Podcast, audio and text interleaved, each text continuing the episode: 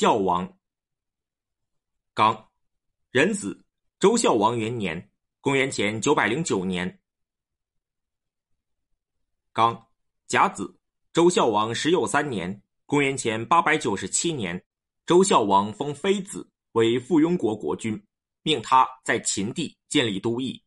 即，鄂来格的后人中有一位名叫妃子的，他喜爱马，善于饲养。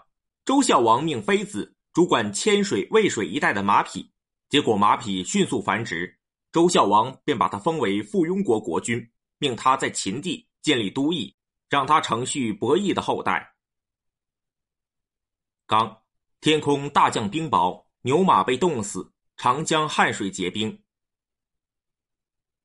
刚，丙寅，周孝王十又五年，公元前八百九十五年，周孝王崩逝，诸侯又把翼王的太子谢拥立为王。